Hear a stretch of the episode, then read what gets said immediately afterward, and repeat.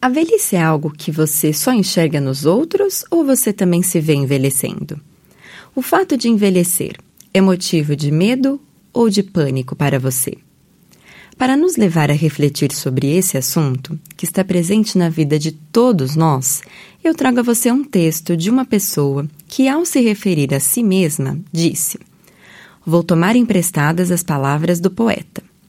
Sou uma pecadora, salva pela graça de Deus.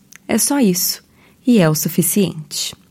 Gilmara Bianchini é casada com Daniel e serve na área da música da igreja.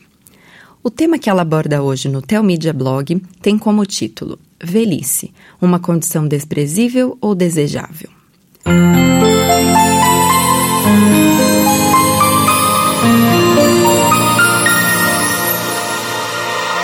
Vivo numa cidade pequena e turística. A maior parte da população é formada por funcionários públicos e aposentados. Quando cheguei, não precisei de muito tempo para notar duas coisas. Ali havia uma abundante oferta de casas de repouso e também uma grande quantidade de idosos pelas ruas. Notei também que havia dois tipos de velhice. Por um lado, percebi a velhice com sabor de solidão presa num quarto de um grande edifício público ou privado. Há espaços compartilhados com companheiros em situação semelhante. Talvez seja porque já não possuem autonomia, porque requerem atenção especial. Talvez seja por simplesmente não haver outro lugar em que possam ficar. Há aqueles cuja família não está perto, não tem condições de oferecer os cuidados necessários ou mesmo já não tem família aos que, no último Natal, receberam centenas de cartas de apoio de desconhecidos, pois o diretor de uma dessas casas publicou um texto no jornal da cidade que falava sobre o estado geral de abandono em que vivem. Por outro lado, existe a velhice ainda ativa. Lota como pode as cafeterias, os mercados e as praças. Uns estão caminhando, outros dirigindo. Alguns andam com bengalas, andadores ou mesmo cadeiras de roda, já precisando de auxílio de um cuidador ou locomovendo-se por conta própria. Esses encontram os amigos da vida toda, cumprimentam os conhecidos e seguem a rotina a passos lentos, mas constantes. Alguns, bastante vigorosos, empurram carrinhos de bebê ou balanços no parque, por exemplo. São os animados avós que gozam da alegria de participar da vida dos netos. Em ambas as situações, a soma dos anos passados levou consigo a tonicidade da pele e dos músculos. Além disso, fincou rugas e marcas no rosto e no corpo, desenhou cicatrizes, branqueou cabelos, isso quando já não levou boa parte dele. A vista embaçou, o equilíbrio e a agilidade já não funcionam bem. As dores chegaram e os remédios têm seu horário na rotina. É, a velhice chegou. Já ouvi de alguém que o seu medo não era de morrer, mas de envelhecer. Isso não me surpreende. Vivemos num mundo que valoriza a juventude e o imediatismo. Assim, mais assustador que pensar no fim da vida é ser considerado velho. A morte é inevitável, certamente, mas não há maneira de adiá-la ao máximo sem antes chegar à velhice, não é? Vamos pensar em dois aspectos que podem nos ajudar a entender um pouco desse pensamento temeroso. Essa é uma pergunta complexa, capaz de gerar vários problemas. A aparência costuma ser o primeiro alvo a que o tempo lança os seus dardos. Vemos as linhas de expressão mais marcadas, as manchas, os fios brancos que passam de infiltrados a protagonistas. Para cada golpe, há centenas de soluções injeções, preenchimentos, fios, tintas e até o bisturi. Já é ruim ter que responder formulários com um número de anos cada vez maior no campo idade. Pior do que isso, porém, é parecer ter cada um deles, ou ainda mais. Na era da imagem, de preferência passada por muita edição, é quase impensável envelhecer consciente de que o viço e a elasticidade têm data de validade. Não é necessário chegar à velhice para ouvir ou mesmo dizer a frase: Não quero depender de ninguém. O nosso individualismo e a autodependência são mais e mais moldados por nossas dores, abandonos, maus exemplos e experiências tristes. A sociedade se retroalimenta de desilusões e cada um se fecha, cada vez mais, em sua própria força e capacidade. Imaginar-se idoso, talvez afetado por alguma enfermidade e carecendo da assistência de uma ou de várias pessoas para suprir as necessidades mais básicas, é uma afronta e algo a ser evitado a todo custo. Passar de um contexto de autossuficiência para um estado de dar trabalho é um fantasma que assombra muitas pessoas.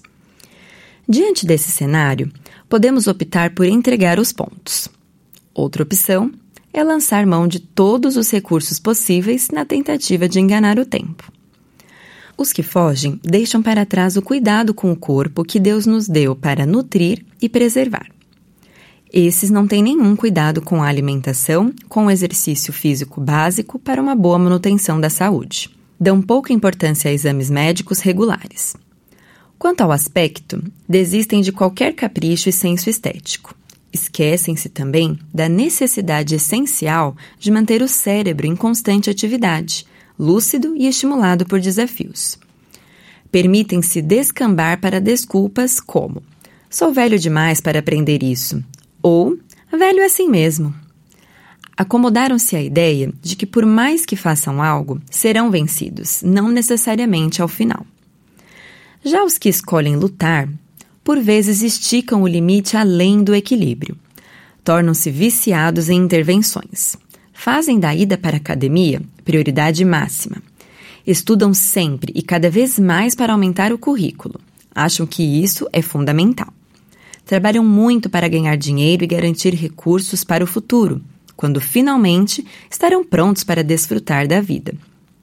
Isso tudo, é claro, porque para eles a velhice ainda não chegou.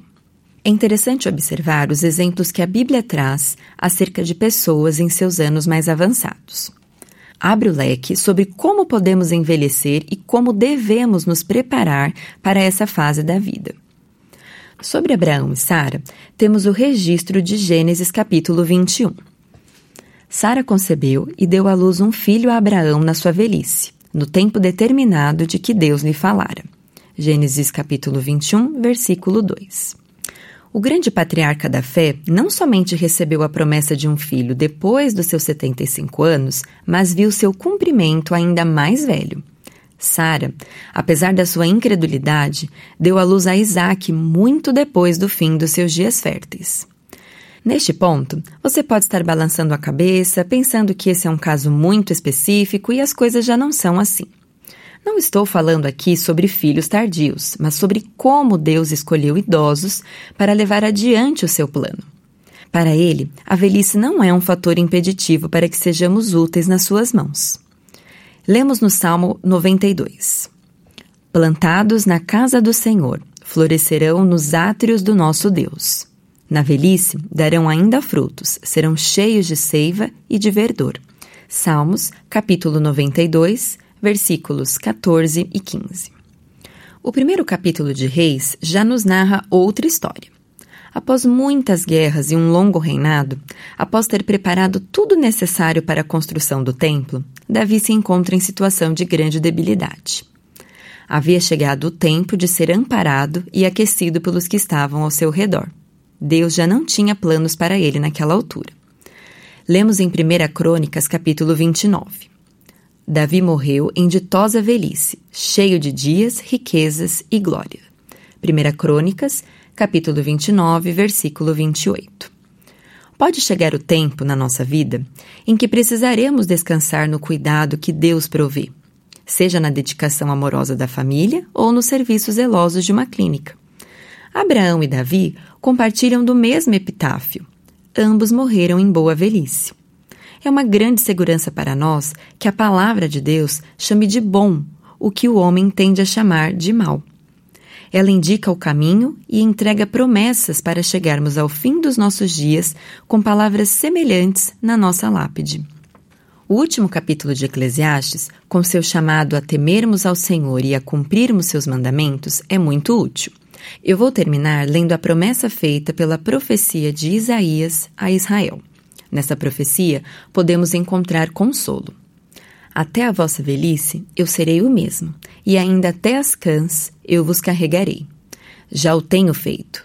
Levar-vos-ei, pois, carregar-vos-ei e vos salvarei. Isaías, capítulo 46, versículo 4. Esse e outros assuntos você encontra no Teomídia Blog.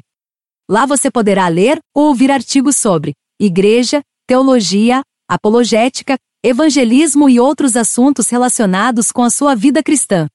Anote aí o endereço: teomídia.blog.br. Conheça também o Teomídia Cast, presente nos principais aplicativos de podcast para o seu celular. E finalmente, você precisa conhecer a Teomídia, a plataforma de vídeos cristãos por assinatura. E agora com uma novidade: você pode fazer a sua assinatura de graça. É isso mesmo, basta digitar teomídia.com. E lembre-se, Teomídia, conteúdo cristão para o seu crescimento espiritual. Você assiste, quando quiser, onde quiser